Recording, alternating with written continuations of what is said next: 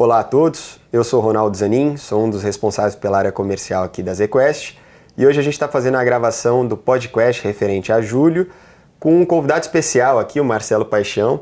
Está sendo a primeira vez que a gente grava o podcast relacionado a estratégias sistemáticos.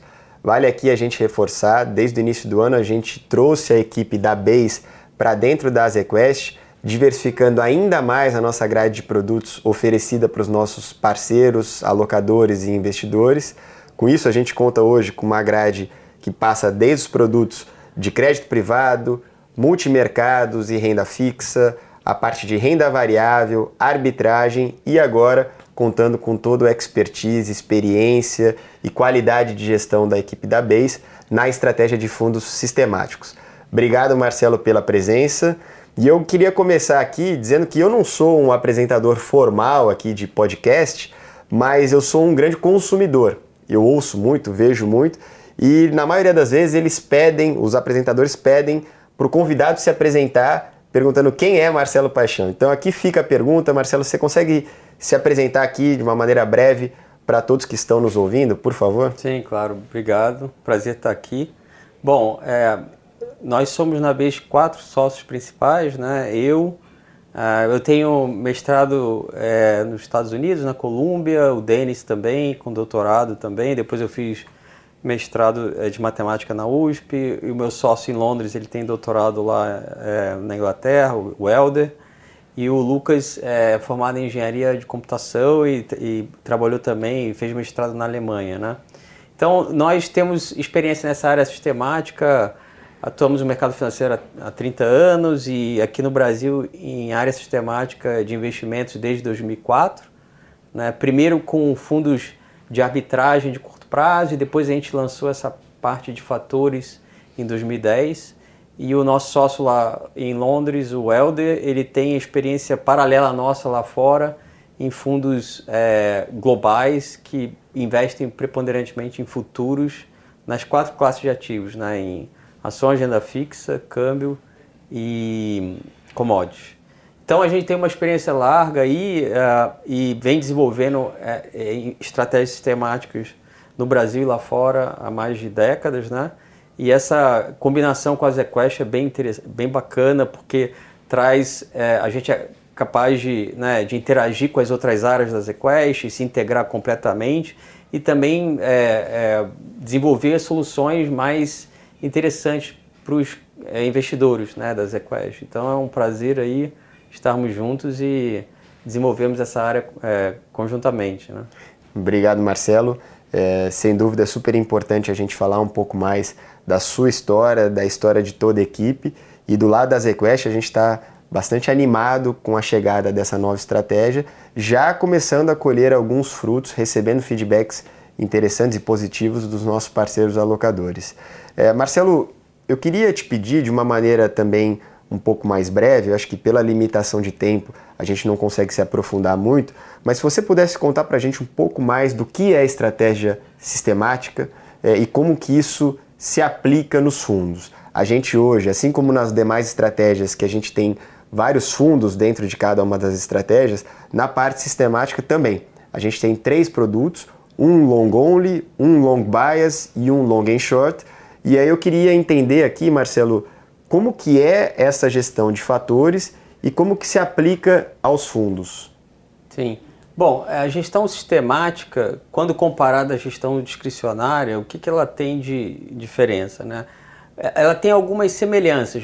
O input que a gente usa é basicamente as mesmas informações. Né? Então você, a gente usa input fundamentalista, macro, dado de empresa, né? e, enfim, os dados são os mesmos, mas a gente uh, utiliza esse dado de forma diferente. Então a gente basicamente uh, programa critérios né, é, que vão ser os critérios de escolher para escolher os ativos, né? E a gente faz isso programando no computador e a gente aplica esses critérios para escolher os ativos para comprar e vender de uma forma, vamos dizer assim, sistemática, sem interferência humana, né? Então essa são as é, semelhanças e diferenças. E o objetivo em geral é você tirar, uh, por exemplo, viés comportamental né, no investimento. Então, quando você sistematiza e a, e a tomada de decisão ela é feita sem essa interferência humana, embora o input seja humano e a forma que você constrói, obviamente seja o, o homem que está por trás disso, é, quando você sistematiza, você consegue é, se livrar, por exemplo, de viés comportamental, né? De, por exemplo, ter que comprar ação que cai, ativo que cai, por exemplo, né? Então, que não é algo bem, é, assim, fácil. Né? A, a, outra questão é que a gente usa muito esse conceito de fatores de risco. O que, que são fatores de risco? São, é, é fator de risco tá para ativos, né, para investimento, é, o que nutrientes está para alimentos, né? Então, você, quando ingere uma dieta né, de alimentos, você tem lá que é, consumir, por exemplo, proteína, carboidrato, que são nutrientes importantes.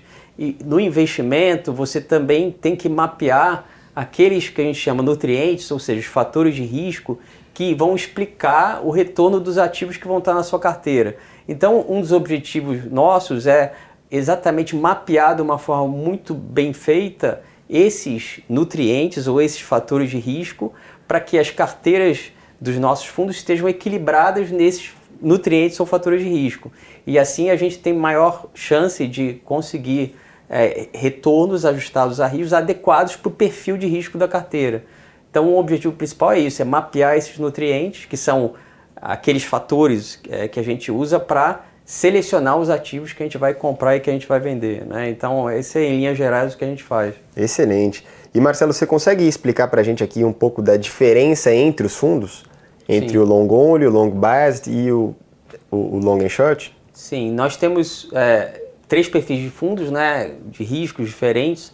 O long only, que é o FIA, né, que é um fundo de ações 100% comprado, é um fundo que tá, é, tem mais de 100 posições. Né? Isso é uma outra característica de é, investimento sistemático, são carteiras muito diversificadas, né? e elas é, são, essas 100, mais de 100 posições são escolhidas, como eu disse, por aquele critério né? de você estar tá alocado, por exemplo, nos cinco fatores de riscos principais. Esse fundo ele, é, ele visa é, gerar um retorno é, em torno de 10% ao ano, melhor do que o Ibovespa, né? melhor do que o mercado em geral. E essa estratégia tem histórico já desde 2015 e nessa versão da Base, é, que completou agora dois anos, né? ela, ela gerou retorno é, cerca de 12% é, maior do que o Ibovespa. O Long Bias é uma versão é, de risco um pouco abaixo, de cerca de 16% de volatilidade anualizada. E ele, além dessas posições compradas, ele, ele tem posições vendidas também. Né? Então, uma carteira maior, com mais de 150 posições, e o objetivo é gerar um retorno líquido para o cotista de cerca de 20% ao ano, né? depois de custos. E ele tem conseguido fazer isso. Ele completou é, dois anos, ele gerou um pouco mais de 40% ao ano, é, um pouco mais de 40% nesse período, um pouco mais de 20% ao ano é, para essa carteira. Né? E aí tem a versão de menor risco, que é a long and short, que é uma versão que tem menos exposição ações, né, que ela tem uma parte é, vendida maior, então é um, é um, fundo mais correlacionado e que tem uma, um perfil de risco um pouco menor, de 6 a 7% ao ano, para gerar um pouco acima de 13% ao ano líquido para o cotista. E essa é a versão, vamos dizer assim, menos correlacionada. A correlação dela com a bolsa é praticamente zero e com as outras classes de ativos é muito baixa também. Excelente. Pessoal, por se tratar da primeira vez que a gente faz aqui o podcast da estratégia sistemáticos, eu acho que a ideia era passar um pouquinho pelo histórico da equipe, falar um pouco da nossa grade de produtos e daqui para frente a ideia é que a gente fale um pouco mais dos detalhes da estratégia, mas também já comece a entrar um pouco em atribuição de performance e o que os modelos vêm indicando do ponto de vista de construção de portfólio. Queria agradecer, Marcela, a sua participação e já fazer o convite para os próximos meses e todos que tiverem mais curiosidade ou tiverem mais interesse em conhecer a estratégia ou os fundos, fica aqui também o convite para nos procurar. A gente vai ter o maior prazer em poder apresentar tudo que a gente falou aqui com mais detalhes. Marcelo, obrigado mais obrigado. uma vez e até a próxima, pessoal. Até a próxima.